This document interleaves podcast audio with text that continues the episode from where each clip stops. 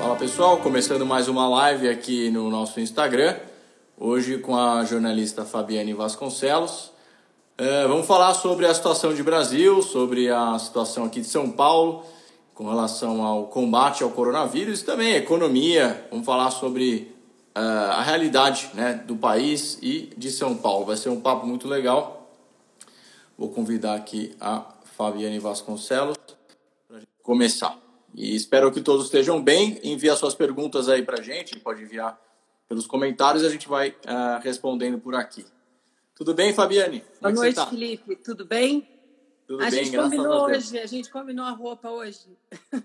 Pois é, né? Você tá, você tá aqui. bem parecida. Pois é, estamos combinando. Boa noite, é um prazer ter você aqui, Felipe. Eu admiro Bom, muito o seu trabalho já desde que você foi presidente lá do Fundo Social é, do governo de São Paulo. Eu fico muito satisfeita de poder encontrar pessoas que têm ideais realmente políticos e que estão imbuídos do desejo de um país novo, né? É, construindo uma nova história, encontrando alternativas e sendo uma oposição muito é, salutar. Nesse aspecto, eu acho fundamental o seu trabalho e tenho minha admiração por causa disso. Qual a tua visão Obrigado. a respeito dessa pandemia? O que, que você tá, o que, que você vê disso tudo, Felipe? Boa noite. Bom, boa noite, obrigado aí pela, pela oportunidade de conversar com você. É, bom, é, é essa situação toda nos, pe nos pegou de surpresa, pegou o mundo de surpresa, né? Tanta gente fazendo planos aí, a gente vem falando sobre isso, quantas é, empresas é, tinham começado, quantas empresas estavam é, com os seus planos de lançamento de produtos e tal, vidas, pessoas que iam se casar, pessoas que iam viajar e acabaram tendo que dar um, um, uma espécie de pause, né? Uma pausada na vida, é, é, justamente é por causa do, do, vírus, né? Então, é, eu vejo a, a situação da, da, do isolamento social que aconteceu todo mundo, uma tentativa, né? Não é na, nada comprovado cientificamente que resolve o problema, mas a gente percebeu que isso, nos lugares onde isso foi aplicado de maneira inteligente, ou seja, logo no começo, realmente achatou a curva e deu tempo para as prefeituras, governos e, e, países construírem estruturas mínimas de saúde. É, infelizmente, aqui no Brasil, a gente viu é, algo diferente. A gente viu é, a história, a situação se politizar, ser politizada, é, principalmente por parte aqui do governo de São Paulo com o presidente Bolsonaro, e isso é, trouxe problemas para São Paulo. Né? A gente viu quanto São Paulo acabou tendo números uh, muito piores, por exemplo, do que Minas Gerais, onde lá o governador do meu partido, uh, Romeu Zema, tem feito um trabalho exemplar. Né? o que você achou desse trabalho? Porque ele foi o primeiro eleito aí pelo Partido Novo, surpreendeu uhum. a todos e está realizando um ótimo trabalho lá, né? É, qual é o teu ponto de vista sobre isso, já que você falou sobre o assunto? É, o Partido Novo é, é, é um partido que foi, foi fundado em 2015, né? Então a gente tem cinco anos de, de existência. Uh, o partido teve 300 mil votos em 2016 na primeira eleição. Em 2016 o partido tinha um ano de idade e em 2018 partiu para 22 milhões de votos. Então saiu de 300 mil votos em dois anos, já saltou para 22 milhões de votos. Então é um partido que está com bastante crescimento, é o partido que mais cresce. Nas redes sociais é o maior partido da, da, da, das Américas, inclusive maior que o maior partido nos Estados Unidos. Então é, o Partido Novo é um partido que, que tem muita é, um potencial enorme. O que não tinha ainda é, é alguém eleito no poder executivo, né? A gente tinha os vereadores, foram quatro vereadores eleitos em 2016, uh, ah, e depois a gente partiu aí para 22 mandatários em, em, em 2018, 22 eleitos, entre eles o Romeu Zema, que foi o primeiro eleito no poder executivo. E já em Minas, né? Minas é o, maior estado no Brasil em termos de número de municípios, né? Uma importância enorme, tem mais de 800 municípios. Assumiu o estado completamente quebrado, né? Com, dívidas uh, enormes, tanto uh, que foi, foram, foram herdadas as dívidas tanto dos governos do PSDB quanto do PT em Minas Gerais. E o Romeu Zema veio demonstrando fazer um trabalho brilhante, né? Impressionante a, a capacidade de gestão dele né, quietinho, tal como todo bom mineiro, e, e foi é, entregando. E aí, de repente, é, também como todos, acabou sendo surpreendido aí pela questão do coronavírus e demonstrou que quando se faz uma boa política, uma boa relação com o governo federal, é, quem é beneficiado, entre aspas, ou quem sofre menos nesse caso da doença, são as pessoas que vivem é, nesses estados. E hoje eu assisti a entrevista dele no programa Pânico. Aliás, ele deu uma excelente entrevista ontem ao, ao, ao Globo News. Eu até vou postar a entrevista dele amanhã. Mas hoje no, no Pânico ele foi muito bem. Ele falou o seguinte: ele falou, ninguém melhor para conhecer o Estado na parte mais próxima do que os próprios prefeitos. Então ele deixou é, esse assunto para os prefeitos. E a segunda coisa que eu gostei que ele falou hoje e falou ontem também é que a maneira de administrar Minas tem que ficar centralizada em Minas, no caso dele.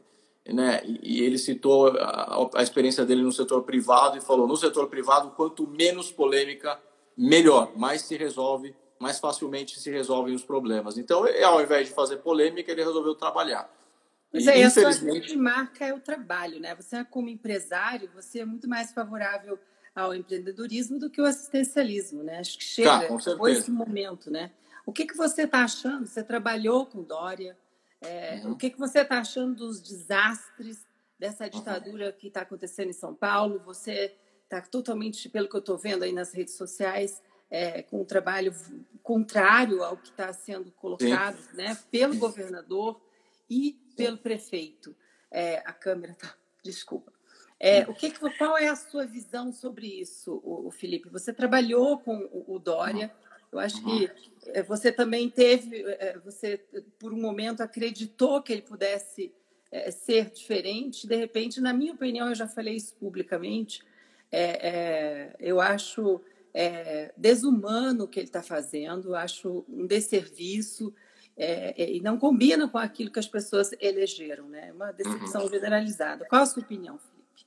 Bom, é, primeiro, assim, são coisas separadas. Eu realmente trabalhei duas vezes com, com o Dória quando ele foi prefeito em São Paulo, depois quando ele foi governador, ele me chamou para ser presidente do Fundo Social do Estado.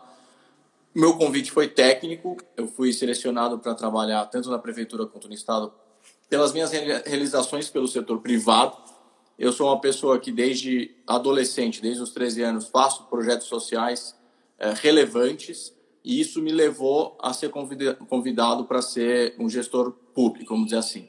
Agora, a relação política nunca existiu. Eu nunca fui do PSDB e eu nunca concordei com, a, com, a, com as pautas que o PSDB veio a, adotando.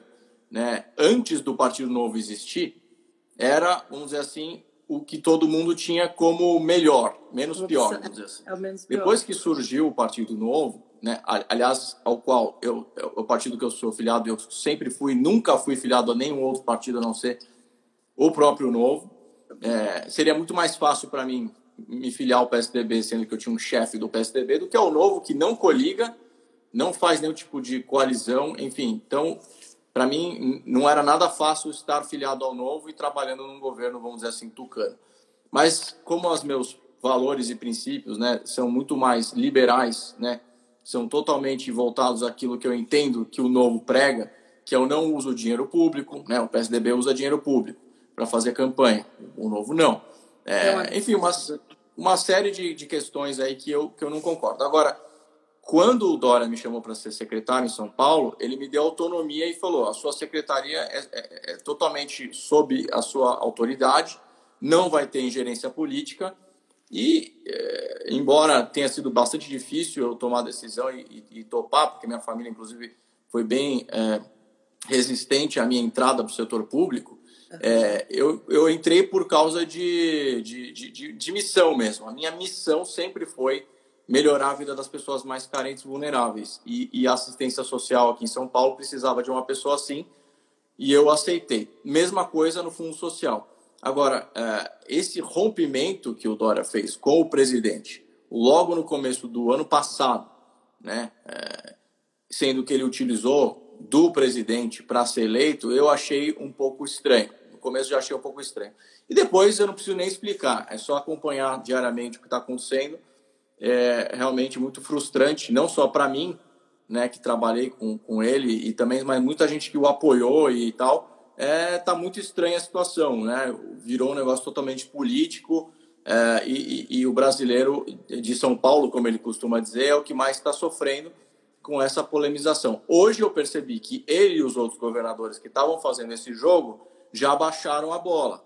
Né? Por quê? Porque o governo federal já avisou que não vai mais soltar dinheiro, então não adianta ficar com lockdown, fechando a economia, que o governo federal não vai é, é, entrar mais com auxílio porque não tem mais dinheiro. Acabou, já fizeram a parte deles. E os governadores e prefeitos, que é o caso aqui do Bruno Covas em São Paulo, que não construiu é, estrutura suficiente nem de campanha, nem de parceria com hospitais privados, estava é, é, é fazendo também a mesma agenda política, inclusive o, o, o, o Covas aqui nas costas do, do Dória, né?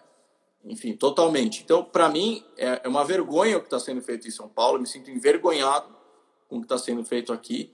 É, e faria totalmente diferente, claro, muito mais alinhado com Guedes, por exemplo, tendo reuniões. Nesse momento, vamos, vamos, vamos criar uma hipótese. Se você pudesse ser o prefeito nesse momento, é, eu acredito que isso acontecerá um dia. Ah, o que você faria, Deus Felipe? Quiser. Hum. É, porque eu vejo que o seu trabalho é muito consistente. Desde o dia que você começou lá no Fundo Social, já tinha uma base para você ter sido convidado, é óbvio, mas você demonstrou ali no Fundo Social, acima de tudo, humanidade, né? Somente com aquela construção dos salões de beleza, aquela, aquela, aquela questão que você é, deu formação profissional para pessoas, gerou empregos. Isso é, é, fundamental, é o empreendedorismo, é o que nós falamos. Você não está, em momento algum, voltado ao assistencialismo, e isso me chamou muita atenção. Se você fosse Sim. hoje o prefeito, o que, que você faria? Claro que não com uma varinha de condão, mas de uma forma Sim. que pudesse colaborar com a população que está desesperada. Sim, é, assim, não quer dizer que entrar em São Paulo e a gente ia poder a resolver o problema do vírus. São, são, coisas separadas, né? O problema estaria aí. A primeira você estaria alinhado com o presidente Bolsonaro? O que, que você acha? Se, se, você fosse o prefeito, vamos criar essa hipótese. Eu, eu, acho que a minha atitude seria muito parecida com o que o Zema está fazendo uh, em Minas. Lá é, em pensar, Minas. é pensar em São Paulo como São Paulo uh, e não como o restante. Então, não dá para dizer que São Paulo, como cidade, uh, dá para fechar tudo do jeito que foi fechado, sem um planejamento, sem um estudo científico mais apurado né? principalmente lá atrás, lá no começo, no carnaval, já as informações já estavam aqui de que tinham pessoas contaminadas. Então, não dá para ter, não dava para ter tido as atitudes que foram é, feitas, por exemplo, de, de, ter liberado o carnaval. Vou dar um abraço aqui para o Nelson Williams, grande advogado aqui brasileiro.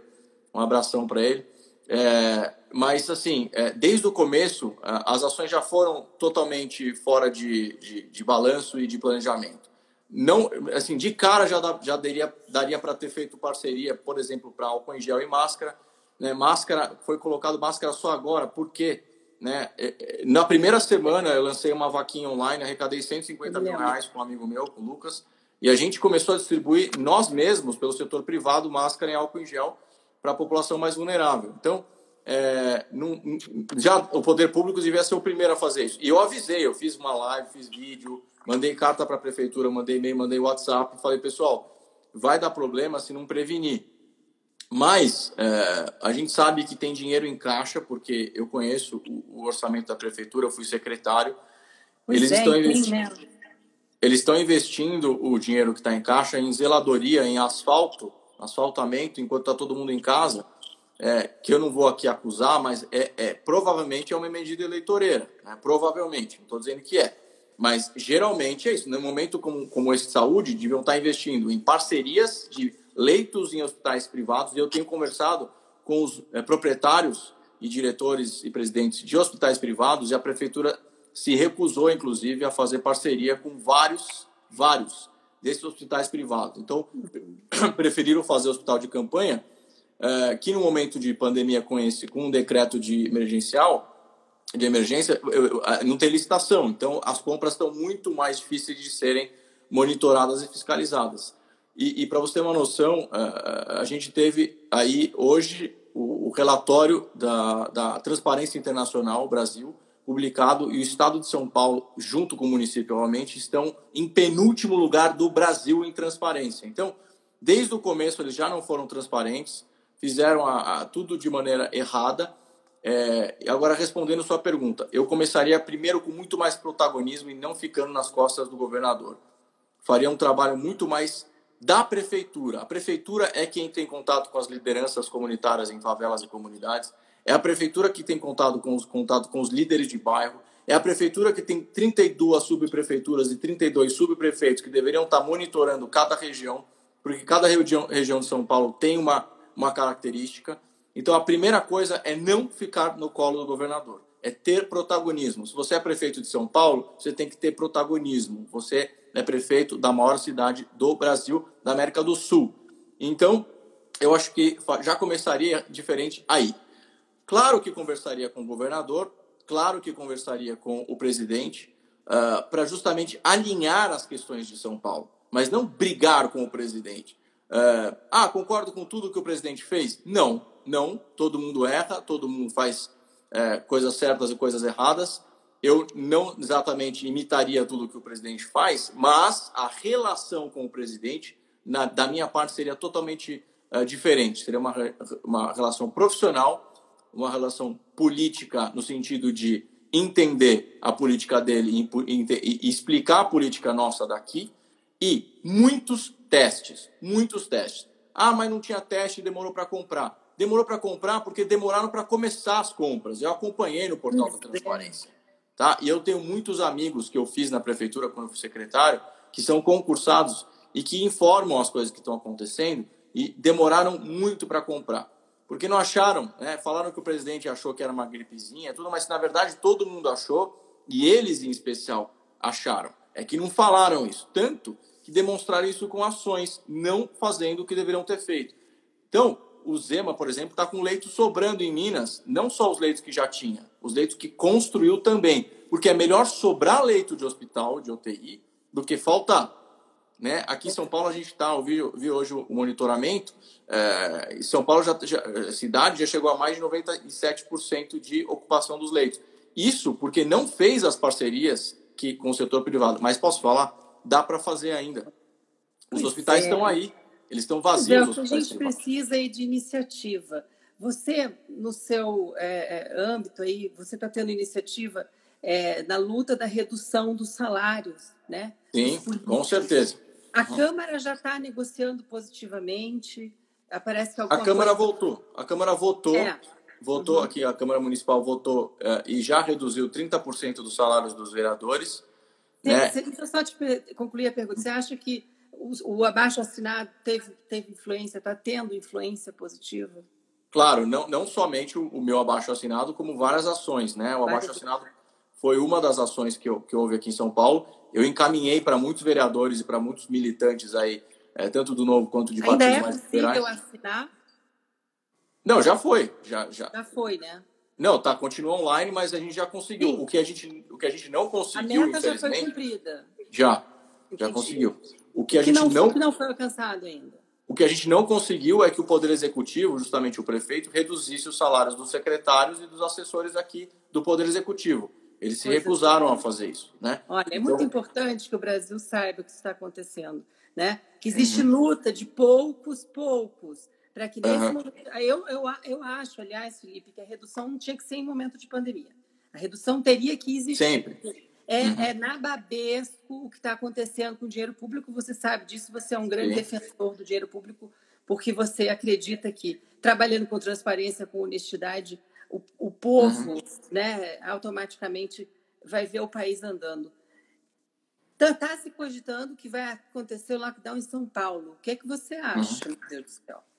Eu acho difícil acontecer o lockdown, é, sinceramente principalmente agora que o presidente falou que não vai mais liberar o dinheiro e, e o Guedes Nossa. já confirmou ao ministro, porque ele percebeu que os, que os governadores estavam fazendo isso de propósito também. Uma parte dos governadores, não vou generalizar, mas uma, uma parte estava se preocupando com a população, outra não. Então, como acabou o dinheiro, eu já vi um outro tom por parte dos governantes, governadores.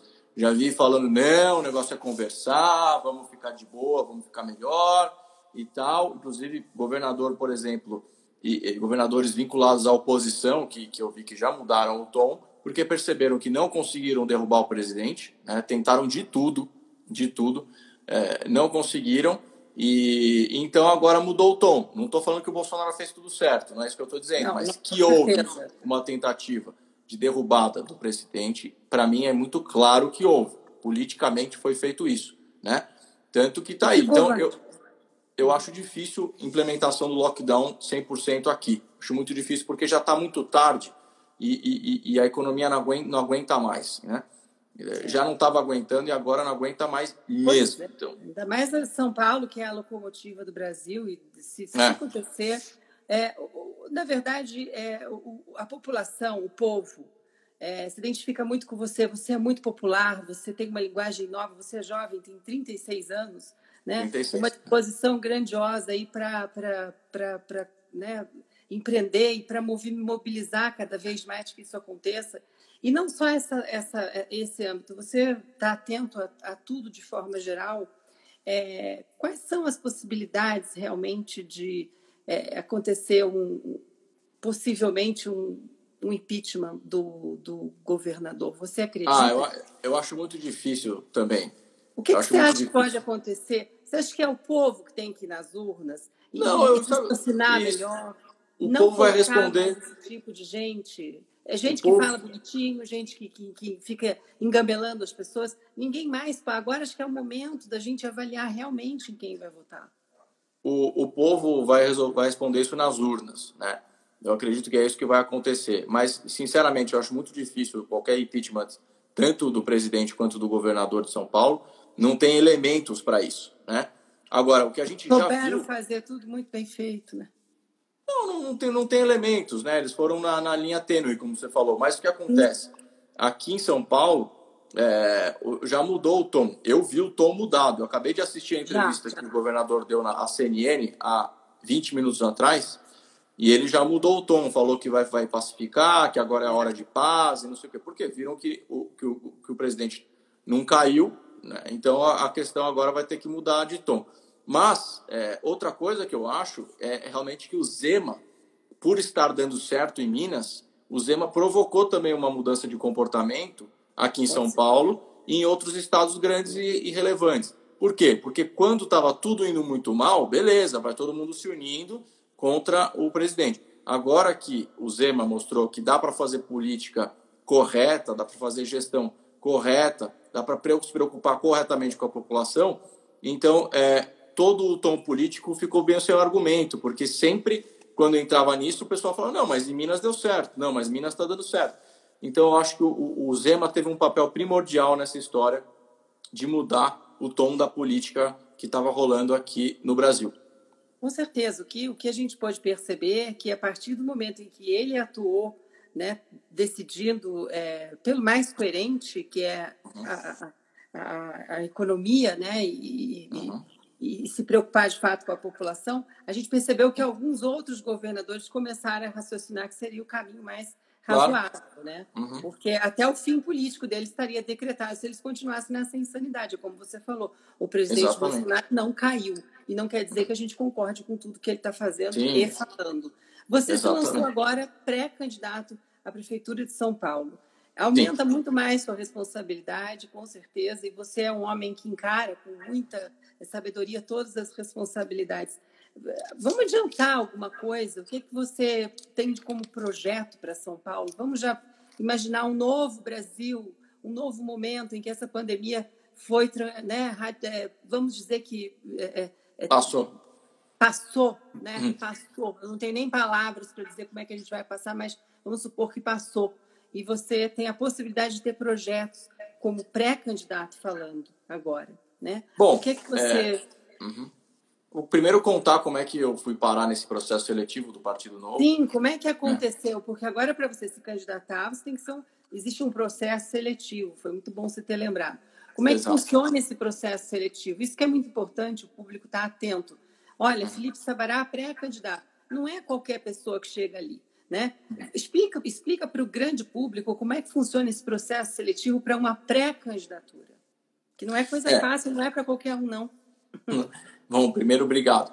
É, na verdade, é o seguinte: a gente, do Partido Novo, todos os cargos públicos é, do Partido Novo, todas as pessoas que se candidatam passam para o processo seletivo. E esse processo seletivo elimina muita gente qualificada, inclusive. É um processo, tem, tem gente que inclusive, inclusive saiu falando mal, falando que não é que não é de verdade, que é mentira, porque foi desqualificado, né? Claro que quem é Então não estava tão qualificado assim, que se saiu falando em verdade. É, às vezes é qualificado, mas não está qualificado para aquele momento ou para aquele uhum. cargo, entendeu? Uhum. Então, uh, no meu caso, eu entrei no processo, processo seletivo em maio do ano passado uh, e, e, fiquei seis meses no, no processo, disputei com 76 pessoas o processo seletivo, entre eles vários empresários conhecidos, uh, um deles é o próprio Claudio Lotenberg, por exemplo, que foi presidente da AMIL, presidente do Conselho do Einstein, enfim, é, entre outros 76 pessoas que disputaram. E foi um processo bem, bem difícil. Né? Começou numa primeira fase com uma empresa chamada Exec, que foi contratada, de novo, sem nenhum dinheiro público. O Partido Novo não usa dinheiro público, então os próprios filiados que financiam com 30 reais por mês. É, nós temos quase 50 mil filiados pelo Brasil e desses quase 50 mil, mais de 4 mil estão aqui em São Paulo. Então, com esses recursos, o partido contratou uma empresa privada de, uh, de captação de talentos, chamada ESEC, que é muito boa. Essa empresa buscou, tanto proativamente quanto recebeu vários currículos. Eu fui um dos currículos e a primeira fase foi de entrevistas, debates, proposta de plano, é, plano de comunicação e tal. Praticamente tive que fazer uma campanha de, de política. Uh, e aí a segunda fase foi já uma disputa entre os próprios uh, postulantes, são esses 76. Aliás, deixar um, um, um abraço aqui para Dora Melão, é, que é viúva do João Melão aqui, que infelizmente faleceu há duas semanas atrás, que foi o primeiro grande Graças. liberal do Brasil. Foi, é isso que eu ia dizer, o primeiro grande liberal do Brasil, João Melão. Estudei é, com, com o filho dele na escola, na minha classe, o João Melão Filho, João Melão Neto, e o, o, Ricardo Melão, que é o nosso deputado estadual aqui em São Paulo, também super meu amigo de infância. Então, um beijão para Dora Melão, Família que sempre foi uma, é, uma pessoa muito especial para mim. é, um abraço para o Carlinhos também, que está tá comentando aí, o Rodrigo Fonseca, do um Partido Novo. Também. Inclusive, surgiu uma pergunta aqui entre, entre é. algumas perguntando da saída do, do, do, do fundador, que, que é o, o, Do João Moedo. Uhum. O, João Moedo, né? O que, que aconteceu? Ele não é mais presidente, né? Ele fundou o partido, deixou Sim. de ser presidente. Quem é que está agora no lugar dele? Por que, que houve essa, essa, uhum. essa troca? É, o Partido Novo ele tem uma governança muito sólida. É, os diretórios municipais, estaduais e o diretório nacional têm autonomia entre eles, entre si nenhum membro de diretório é remunerado e nenhum membro de diretório, né, dirigente, pode ter cargo público ou se candidatar para evitar conflito de interesse. Então, é, é justamente um partido que tem é, autonomia. E a governança do partido, é, ela, ela, ela caminha, ela constrói uma relação muito profissional entre as pessoas que são filiadas e a relação com o partido. E o João Amoedo é um cara que desde o começo construiu o partido para ser diferente, para ser novo, para não usar dinheiro público, para não coligar, para ser tudo de diferente. E ele percebeu que para o partido realmente ter um diretório nacional independente, o fundador, a imagem do fundador, a presença do fundador, às vezes causava algum tipo de é, constrangimento e causava também é, é, motivo para inimigos atacarem o Novo, por exemplo, falando que o Novo é partido de dono, que tem dono e que o João Amoedo mandava no partido e tal. Então, ele preferiu sair e se tornar mais um filiado, jamais será mais um filiado, porque ele é o nosso fundador, mas ele tomou essa decisão para poder ter autonomia também, falar o que pensa nas redes sociais, é, por aí, dar palestra, entendeu? Então, quem assumiu chama Eduardo, né? O Eduardo é um, é um, um cara super qualificado que é do Paraná, né? Da região ali do, do Paraná. É, é, é aliás, acho que você conhece bem. É. Você conhece muito bem essa região daí. E, e ele, é, ele é um cara que é excepcional, não é amigo do diretor nacional, não era amigo de ninguém, parente. É um cara que veio, veio de baixo, né? Ajudou a construir o partido desde o começo, está desde 2015 no partido, 2016 no partido. E e está no diretório, é o presidente, foi eleito presidente do partido, né? Ele tem os negócios dele e ele é voluntário né, como presidente do diretório nacional. Então é um, é um cara muito muito qualificado. Isso tirou essa essa personificação, né, com o João Moedo. Então o Partido Novo é uhum. independente Quem financia o partido, de novo, são apoiadores que eh, depositam em torno de 30 reais por mês, menos de reais. Como é que a pessoa faz para se filiar? No, Entra no, no, site do Novo, tá? Pelo site você já... Pelo já site, em menos de três minutos você está afiliado. Né? Vai, demora cinco dias para você receber a resposta, porque o pessoal faz um, puxa um, a ficha para ver se, se é ficha limpa. Mas é, em cinco dias você se filia, né? em três minutos você se cadastra, em cinco, minutos, cinco dias você recebe a resposta, até cinco dias. E aí você é afiliado, você vai contribuir com, em média, 30 reais por mês, que é menos de um real por dia. E, e, e o partido é assim, ou seja, se os filiados não gostarem do que o partido está fazendo, simplesmente cancelam a contribuição e o partido deixa de existir. Então, é um partido que realmente é referendado pelos seus apoiadores, né? Então, da minha parte, é, voltando para o processo seletivo, eu era afiliado desde 2017 é, e, e, aí eu acabei entrando no processo em maio, passei pelas três fases e depois, na última fase, disputei aí com todas essas pessoas, foram quatro pessoas na última fase e eu fui aprovado e agora então sou pré-candidato escolhi a minha vice, que é uma pessoa extremamente qualificada. É uma mulher, né? Isso chamou muita atenção. Fala sobre ela um pouquinho. A Marina Helena, a Marina Helena é, construiu a carreira no, no, setor financeiro, no mercado financeiro, trabalhou com o Guedes é, algumas vezes e depois é, acabou sendo convidada para trabalhar em Brasília no último ano, em 2019, na Secretaria de Privatizações com o Salim Matar, que é o secretário, ela era diretora, e estava querendo voltar para São Paulo, porque ela tem uma filhinha de três anos e, e era a pessoa mais qualificada que eu conhecia para complementar o nosso trabalho. Então, uh, passou por processo seletivo do novo também e foi aprovado. Então, nós já temos a chapa de pré-candidatos a, a, prefeito e vice, que sou eu e a Marina Helena. Estamos aguardando a convenção municipal, que deve acontecer dia 27 de julho, porque a lei exige uma convenção municipal antes de chamar os candidatos de candidatos. Se não mudar a data da eleição, dia 16 de agosto, que é dia do meu aniversário, começa a campanha para todo mundo. É, então, agora estão dizendo que possa, pode mudar o calendário para 15 de novembro, o primeiro turno, e o segundo turno na segunda semana de dezembro. Aí a campanha começaria um pouquinho mais para frente. Aliás, mandar um abraço aqui para o Rafael Romero, que é pré-candidato a vereador aqui em São Paulo, super liberal aí. Um abraço para o Rafael. Um abraço, um abraço. Mas foi assim, então.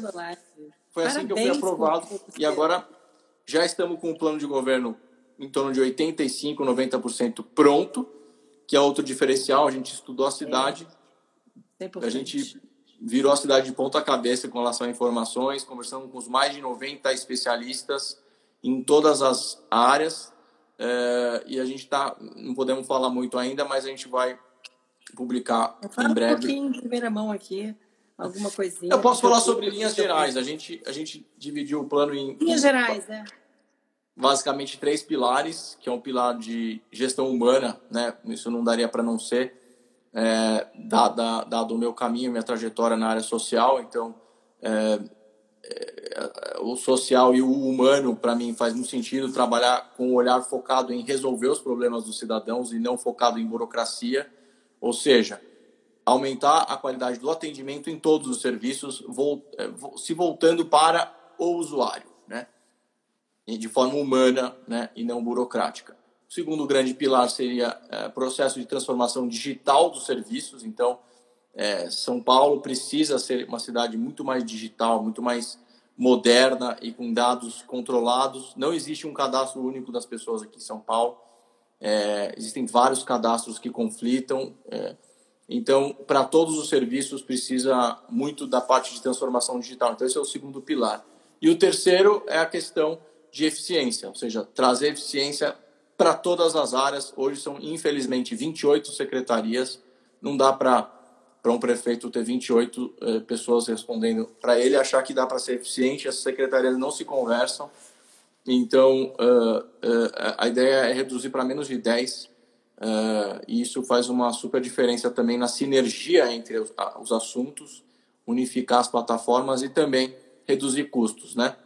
Então, é, essas são as três linhas gerais. Agora, cada secretaria, cada plataforma, a gente está propondo, tanto dentro do diagnóstico, uma melhoria, quanto inovações muito disruptivas, mas o grande diferencial, é, Fabiano, eu diria, é a questão de ser factível porque tanto eu quanto a Marina já trabalhamos no setor público, a gente sabe o que dá para fazer e o que não dá. Então não é um plano de governo é, lunático. Vocês é... não são sonhadores, idealistas. Não. Né? Tem um não. trabalho consistente, isso é importante. A gente claramente sonha com uma cidade melhor, mas a gente sabe como fazer isso acontecer na prática, né? Na prática. Então, é, é isso. Pré-candidatos ainda, trabalhando no plano. É, tô, tô saindo semana que vem, vou fazer várias saídas em loco, visitando, tenho feito isso, visitado comunidades carentes, mas eu vou começar a filmar e registrar isso, porque eu estou conseguindo muita doação. É, foram mais de 200 toneladas de alimento que eu consegui já de doação, então é, é muita coisa e, e eu vou mostrar isso na semana que vem com, com imagens para vocês verem a situação real, principalmente da periferia, que é quem mais está sofrendo agora e as pessoas simplesmente não estão olhando com a devida importância para isso. São as pessoas que trabalham é, e, e, giram a economia de São Paulo, né? São os pequenos negócios e médios e os grandes uh, trabalhadores, né? As pessoas que, que sustentam a mão de obra de São Paulo. Você pretende continuar também com os vídeos? Porque você faz um grande sucesso, agora você está fazendo vídeos mais pontuais, e você uhum. pretende continuar com essa proximidade virtual, assim? Com, com certeza.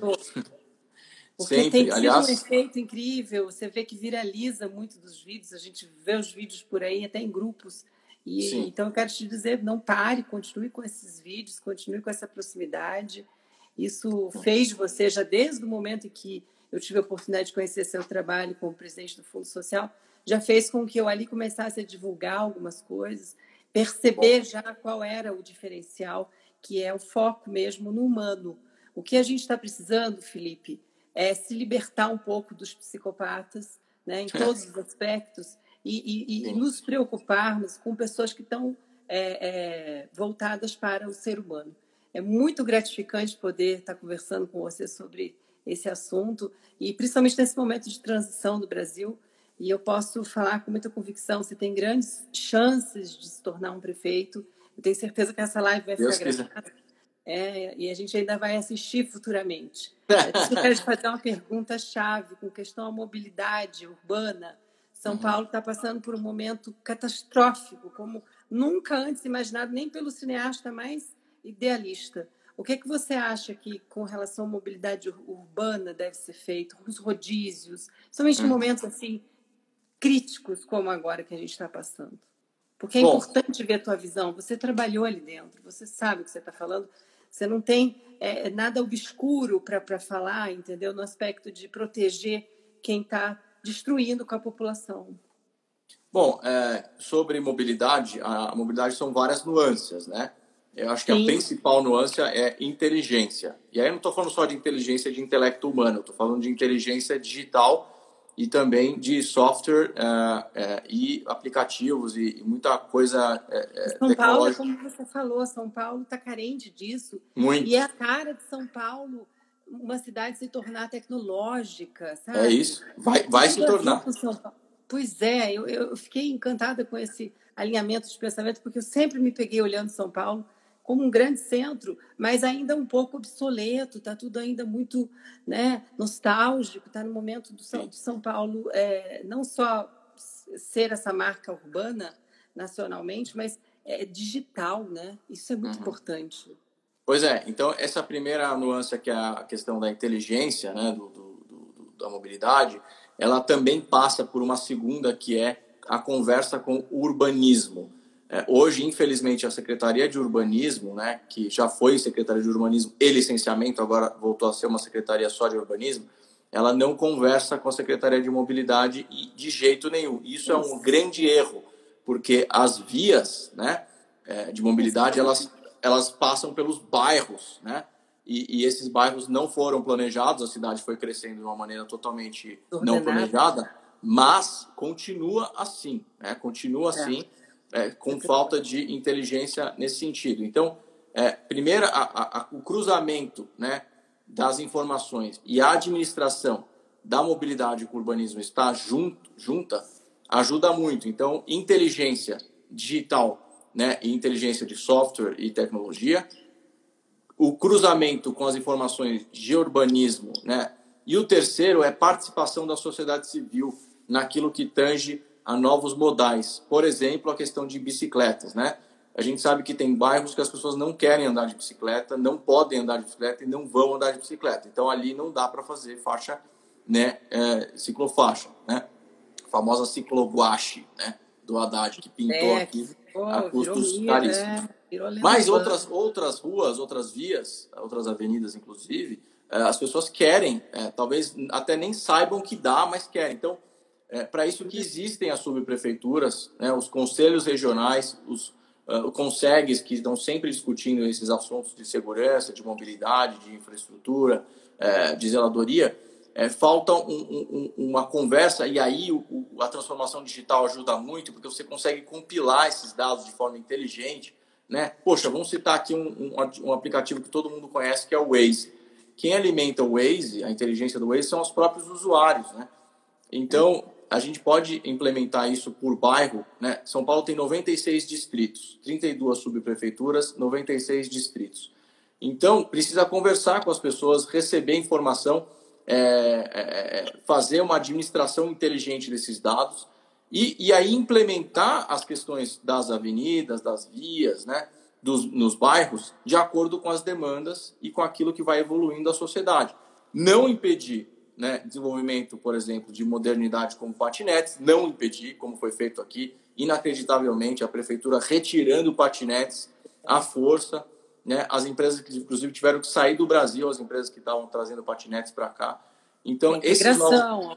Carlinhos está falando aqui. Ele está dizendo integração. que a gente não conversa com o povo. Não conversa, não conversa. É. Então, é, é, então, inteligência, depois cruzamento com, com urbanismo, desenvolvimento urbano, e, e, o terceiro é escutar a população, tanto escutar mesmo com os ouvidos e com gente falando nas subprefeituras e conselhos, quanto a escuta digital mesmo, né? inteligência, é, que isso vai conversar com o primeiro pilar, que é justamente a inteligência de dados. Né? São Paulo tem dados. A população, quem disse isso aqui, até achei bonito, está passando rápido, não vou conseguir, mas é a população, quero mandar um beijo para a Lume, o pessoal da, da, do, do, do, do, Instagram está aqui também, do meu Instagram. Quero mandar um beijo para todos eles. Beijão para todos. Eu perdi aqui. A, ó, a população quer liberdade e não ser vigiado. Né? O Rafa falou isso. O que você acha dessa história da gente estar tá sendo vigiado? Ainda mais aí em São Paulo, questão de, de celular. É, é, tanta loucura, Felipe, que eu acho, acho importante uma voz que está sendo, nesse momento, um arauto aí para muita gente, para essa nova geração, para a juventude e para outras gerações que estão revendo conceitos, né? Porque o velho é o que já acabou, é o momento do novo.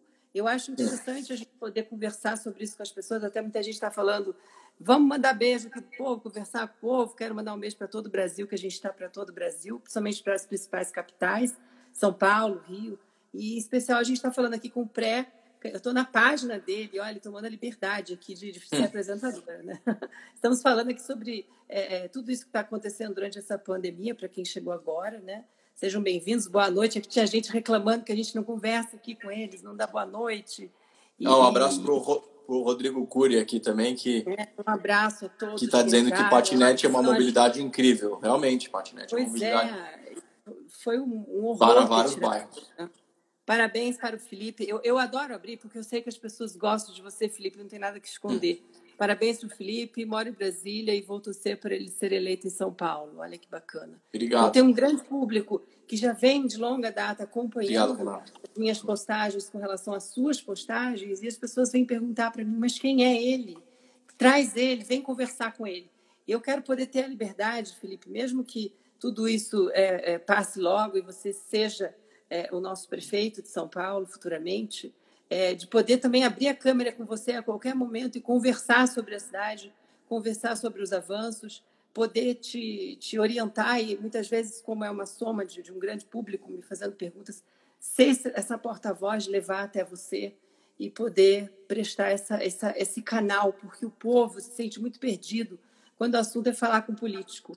Né? Uhum. Quando é época de campanha, todo mundo é lindo, todo mundo fala é. todo mundo, todo mundo Concordo. carrega a criança do colo. Depois some, né?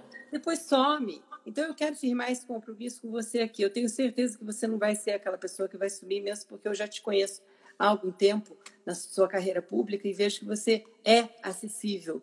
Né? Isso é o que conta muito nesse momento, é, vai de encontro ao que você falou, é o trabalho humano. As pessoas nesse momento estão muitas em desespero vendo o que está acontecendo. Né? Não é possível a gente ver um prefeito da principal capital do nosso país fazer isso, tudo que ele fez com a população. Entendeu? É. Eu acho que está mais do que na hora. Veículos de comunicação que teriam um comprometimento de alertar as pessoas, estão alarmando cada vez mais, deixando pessoas doentes, não só Fazendo o papel inverso, né? Fazendo um desserviço. E muita gente não está doente pelo Covid, essa não é a questão. Muita gente está doente porque perdeu seu negócio, perdeu sua empresa, não sabe mais o que Ansiedade. Fazer. A ansiedade desse momento. Depressão. Exatamente. Então é muito importante a gente ter ter figuras como você nesse momento que fazem lives, que dão atenção ao público e que podem nesse momento falar: gente, calma, não precisa pirar, não é o fim é. do mundo, essa doença não vai matar as pessoas como está falando. Isso aí, é, é, é infelizmente, está sendo manipulado. Eu acredito que a verdade vai vir à tona mais rápido do que a gente possa imaginar, em todos os aspectos, sabe, Felipe?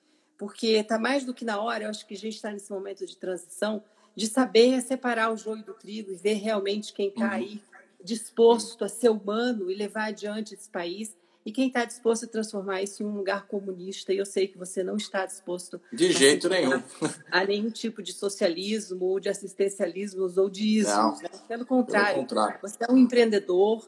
É, é, é, e acima de tudo é um ser humano que eu acredito que esse momento que você passou no fundo social você teve um encontro com a população é, muito forte ali né acho que você viu histórias que humanamente você se tocou e, e aí você teve esse desejo mesmo de, de comprar essa briga, porque é, não é para qualquer um tentar a, a, a candidatura da, de, da maior prefeitura, né, da maior cidade da América Latina, de uma das maiores potências mundiais, né? Isso é, é. um papel muito importante que você está se prestando a fazer e espero que você faça isso com muita integridade, porque eu vou estar aqui sempre te admirando, sempre cobrando e sempre sendo fiscal do seu trabalho. Hum. Eu acho que a Obrigado. função do jornalista é, é trazer informação, mas é também isso.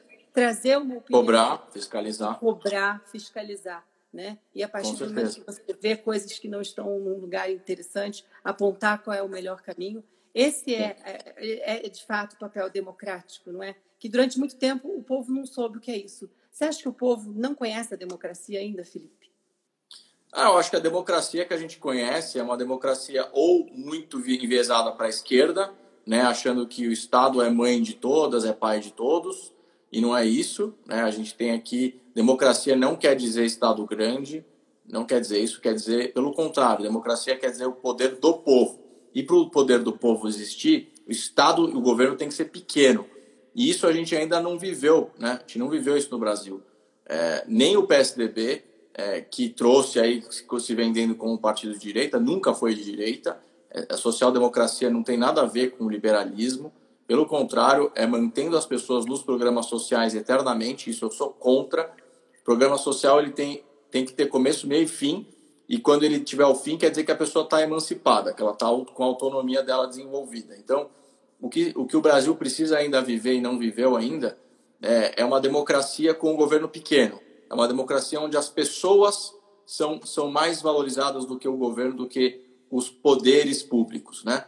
Então, é aquela isso... questão do, do micro para o macro, que você está querendo dizer isso? A gente é, na verdade, é, na verdade é o seguinte... para os melhores, para os maiores. Não, na verdade eu estou falando de tamanho de governo mesmo. O Estado uhum. tem que uhum. ser pequeno, porque quanto maior o Estado, mais impostos. Mais impostos, menos liberdade, né? Então, é. a gente ainda não viveu um momento no Brasil onde o cidadão tenha liberdade com menos impostos, mas também com responsabilidade, porque a liberdade sem responsabilidade, né, ela não existe. Não dá para você imaginar um lugar é, sem leis, por exemplo, se as pessoas não forem responsáveis. Então, para a gente diminuir a quantidade de burocracia e de leis, a gente precisa de responsabilidade. E o brasileiro não viveu ainda um espaço né, onde né, político, onde as pessoas sejam responsáveis é, e elas podem ser, porque não dá para tratar o brasileiro como coitadinho como criança para o resto da vida. É, então, a gente precisa inverter o tamanho das coisas. É menos governo, menos impostos, menos burocracia, mais liberdade para o cidadão. Isso é a verdadeira democracia, que não foi vivida no Brasil. O que foi vivido aqui ou foi a democracia é, totalmente de esquerda, onde o Estado grande, a gente pagando impostos e a corrupção reinando, E isso não é democracia, porque se tem gente roubando dinheiro público, então não é democracia. A democracia é quando o dinheiro da pessoa fica com ela. Né? Essa a força do povo não é a força que o PT, por exemplo, pregava, que é a força da revolução é, do trabalhador contra o empregador, por exemplo. Isso não é democracia. Democracia é o valor do empregador ser o mesmo do valor do trabalhador. Tantos, ambos têm, têm valor. Um trabalha o outro, e o outro emprega, e nenhum, nenhum outro são é, do mal, né? E são o lado mal da história. Os dois têm o seu valor. Então, é, eu acredito que a gente tem a chance, pelos governos liberais, como o Zema tem feito em Minas, e se Deus quiser, a gente se tornar candidato mesmo, né, é, é, e a gente ele, ganhar as eleições aqui, é aplicar aqui, né, na prática em São Paulo, a política liberal de diminuir o governo, o custo da prefeitura, né, a burocracia e dar mais liberdade para o cidadão poder empreender, poder comprar mais, consumir mais, por que não? Hoje a gente trabalha mais de 150 dias por ano para poder pagar os impostos, né? Você já começa o ano com 150 dias, do, mais de 150 dias dos 365 do ano para pagar minimamente os impostos. Isso não existe, sem retorno nenhum. E não vai ter retorno porque o Estado não. Tem muitas áreas que o Estado está tá envolvido hoje, está metido, que não deveria estar. Tá. Isso que eu digo que é mais poder para o povo, é, Fabiane, é, é, é, por exemplo, o governo não precisa ter é, empresa de entrega de correspondência, como, como é, é o Correios. E, e, dando prejuízo. Não precisa ter, prejuízo. o governo não precisa ter posto de gasolina, não precisa ter refinaria.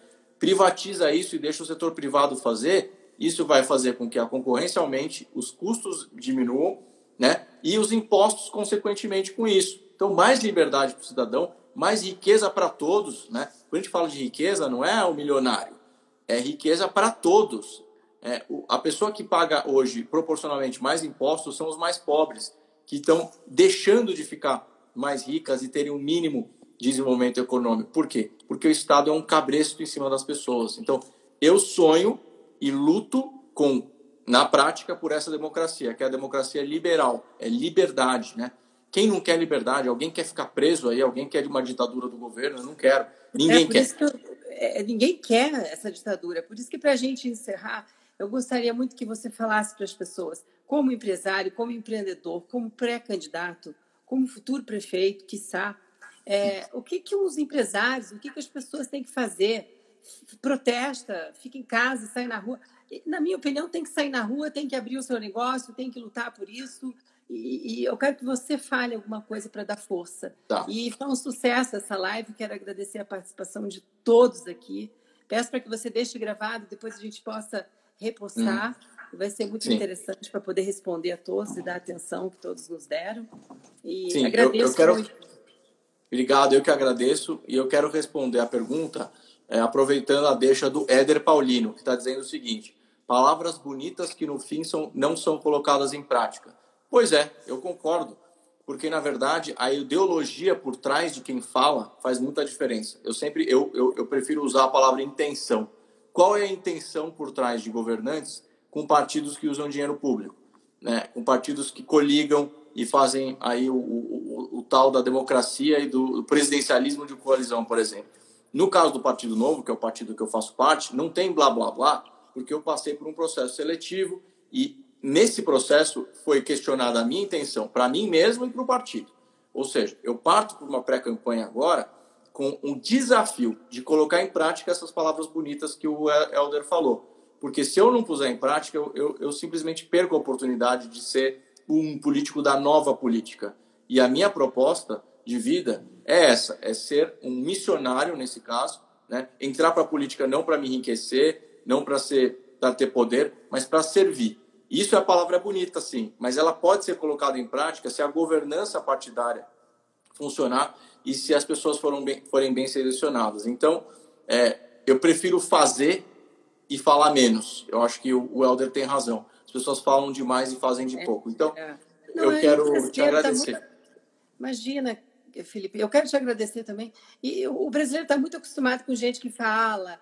É, Só fala. É, fala o que eles querem ouvir, entendeu? E não, e não de maneira é, concreta o que precisa ser feito. Né? Uhum. E psicopatas muitas vezes vão, vão se prevalecer disso e vão ficar falando do que querem ouvir. Então, assim, você não é aquela pessoa que fala tudo que as pessoas querem ouvir. Você hum. fala que deve ser efetivamente feito é, de uma maneira prática, porque você tem um amplo conhecimento e você sabe o que está fazendo. É, achei uma postura muito bonita sua ter convidado a sua vice, é, até pelo histórico dela também. E, e, desejo que você consiga aí é, lutar bravamente pelo nosso país e que a Obrigado. gente possa futuramente estar fazendo mais lives e conversando já sobre um país melhor, um país já num outro momento. É muito Se Deus quiser, eu espero que ele queira. E, e é isso. Mandar um abraço para todos, todos que, que assistiram a nossa live, curtiram, um mandaram coraçãozinho aí também. Em é, especial um a você. É, pela, pela oportunidade. Vai cair aqui que o Instagram derruba vai, depois vai. de uma hora, mas é, desejar aí uma boa noite para você e para todos. Obrigada, e Felipe. Vamos boa trabalhar para melhorar o Brasil e todas as cidades do Brasil. Conte comigo para sempre divulgar e fiscalizar o seu trabalho. Ótimo. Obrigado. Obrigado. Tchau. Tchau, tchau. Um abraço a todos. Um abraço. Obrigada.